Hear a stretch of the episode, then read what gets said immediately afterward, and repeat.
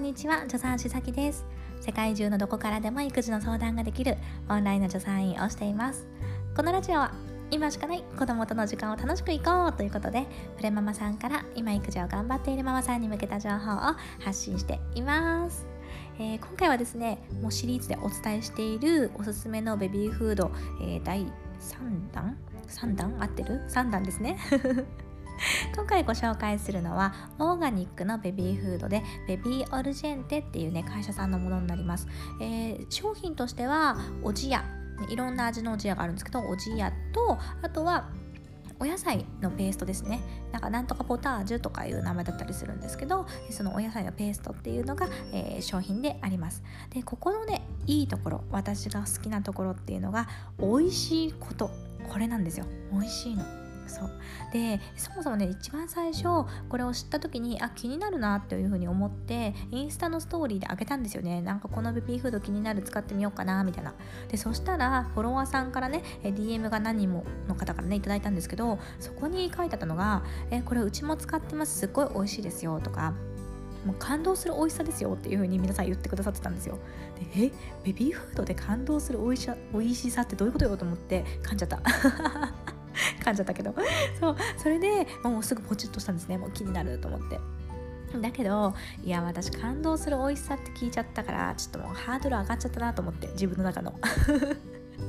どんなのが来るんだろうって思いながらあの届いてで食べたんですよね。一番最初おじやを食べたんですよ。で食べたらえ美味しいって思って。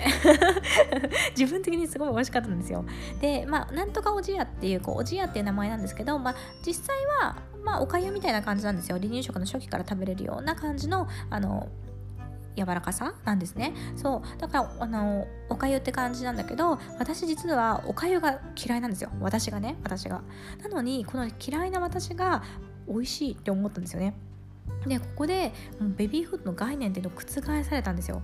でその後にね、えー、一口食べてみて美味しいと思ってすごい美味しいフォロワーさんが言ってた通りだと思ってでその後ニコちゃんの離乳食の時間だったのでニコちゃんに声をかけたんですよ。ニコちゃんそろそろご飯にしよっか。今日ね美味しいご飯あるよ。で無意識に無意識にね美味しいご飯あるよっていう言葉がパッて出てきたんですよ。えー、と思って自分で。でなんで私が「へえ」って思ったかっていうと私それまで「美味しいご飯あるよ」ってなんか明るい気持ちで声をかけたことがなかったなって思ったんですよね。でそれというのも私そんなに料理がね得意っていうタイプじゃないので自分の作った料理に自信とかないんですよ。だから子供にねなんか離乳食を手作りしてあげても美味しいものできたよとか美味しいご飯食べようみたいな気持ちで言えなかったの。言えなかったんですよね。でさらにベビーフードをじゃああげる時はどうだったかっていうとベビーフードあげる時も別になんか私が味見してみてまあ美味しいか美味しくないかって言ったら美味しいなって感じだったけど別に心から私もっと食べたいですみたいな美味しさではなかったから、まあ、これに関しても美味しいご飯あるよっていうね気持ちになれなかったんですよ。てかそういう言葉かけ無意識だけどできてなかった。できてなかった。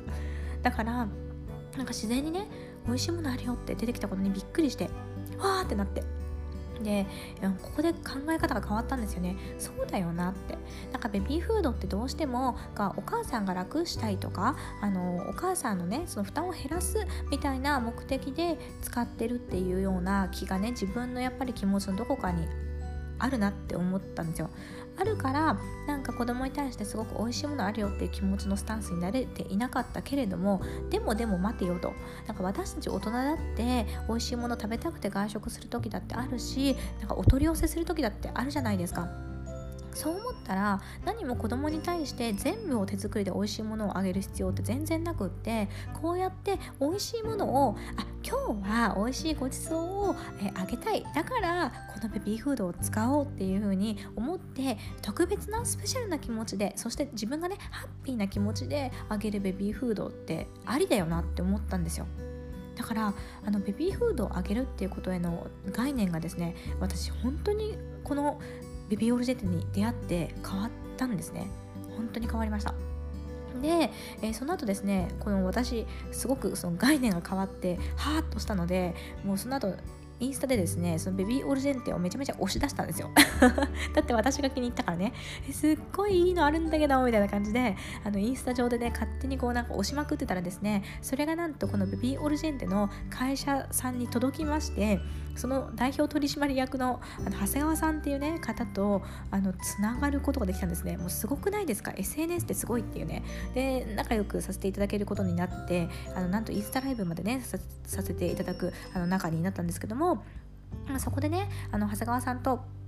お電話した時にあのまあいろいろね思いを教えてくださったりとかしたんですよ。でそれを聞いてたらただ美味しいだけじゃなくってもう一個すごくいい点があってそれはですねだしだしにめちゃめちゃこだわってるんですよね。長谷川さん自体がお子さんいらっしゃるんですけど自分の子供に食べさせたいと思えるベビーフードを作ろうっていうのがあの根本的なスタートの思いにあるそうなんですね。それであのだしにこだわってるんだけどもあのいろんなねだしを試して赤ちゃんに食べさ食べてねもらった時に一番赤ちゃんがよく食べたっていうのがなんとねその鰹節の中でも一番高級なあのいい鰹節のお出汁を取った時に赤ちゃんが一番食べたそうなんですよ。なんかこれ面白くないですか？だってさなんかいい鰹節の出汁？まあいいんだろうなって思うけどさでもそれが本当にこう赤ちゃんが食べるってなんかすごいなって思ったんですよね。なんか本物とかいいものって分かるんだみたいな。っていうかあのいいもと言われているものって本当にやっぱりこう美味しいうまみがあるものなんだっていうね、まあ、なんかへえと思った思ってね。で確かにフォロワーさんの話聞くとなんかうちの子野菜を食べないんだけどこのここのベビーフードの野菜だけは食べるとかあの他のベビーフード食べないんだけどここのやつあげたら食べましたとかそうやって言われるんですよ。だから食べない子が食べるっていう。美味しいんでしょうね。美味しいんだと思う。だからあの日本人だからねだしの美味しさを、まあ、教えてあげたいね、離乳食期から伝えてあげたいっていう方いると思うんですよね。でだけど、まあ、自分は忙しくてねこういちいち出し取ってらんないよとかねうち出しパックだよとかなんならこうなんか本出しですみたいな お家って絶対あると思うんですよ。あるでしょ？あるだよねあると思うんだよね。そうだからでもそうやってね、えー、まあ、うちは本当は本出しだけどだけどあの離乳食期にはちゃんとしたお出汁をあげたいみたいな方にももう自信を持っておすすめできるのがこのベビーフードですね。だからねなんかあのなんかねすごいのなんかなんかなんかばかりちゃう。ごめんね。私そのお出汁詳しくないからあれなんだけどあのカビ付けされている鰹節っていうのがそのいいあの高級な鰹節らしいんですね。でそれをあの使っていると。でしかもなんかそのメーカーさんもすごくこだわってて山崎さんっていうなんかねあの熱い思いを持った方がいるそうでそこのあの鰹節を使っているんですね。だからなんだろうここまでさだって原価とかいろんなことを考えてその鰹節までちゃんともう本当にこだわり抜いたいい鰹節を使いますってやってるとこあるかなって思うんですよね。だからそういうのもすごいなって思うしあの他にもなんか私が好きなやつでタイとトマトのおじやっていうのがあるんですけどそのタイとかねもう冷凍は使わないんだそうなんですよ。で本当に生のままの鯛をしかも手でさばいてあの本当に。さばいてそれで作ってるっていう。だからなんかベビーフードって工場で作られてるってイメージありますよね。イメージっていうか、まあ、もちろん工場で作られてるんですけどでもそうやって手でねさばいてっていうものをあの作ってるって考えるとなんかあのね、そういうすごい機械的なイメージっていうよりはなんかそこにちゃんとね人の手が加わって人の熱い思いが加わっててっていう風に思えるなんかそんなね私的にはなんかあったかいベビーフードなっていうイメージがある。しそうやって思ってます。で実際にすごく美味しいから私自分の具合が悪い時もこれ食べました。私の具合が悪い時。美味しいの。美味しいから。食べれちゃうの。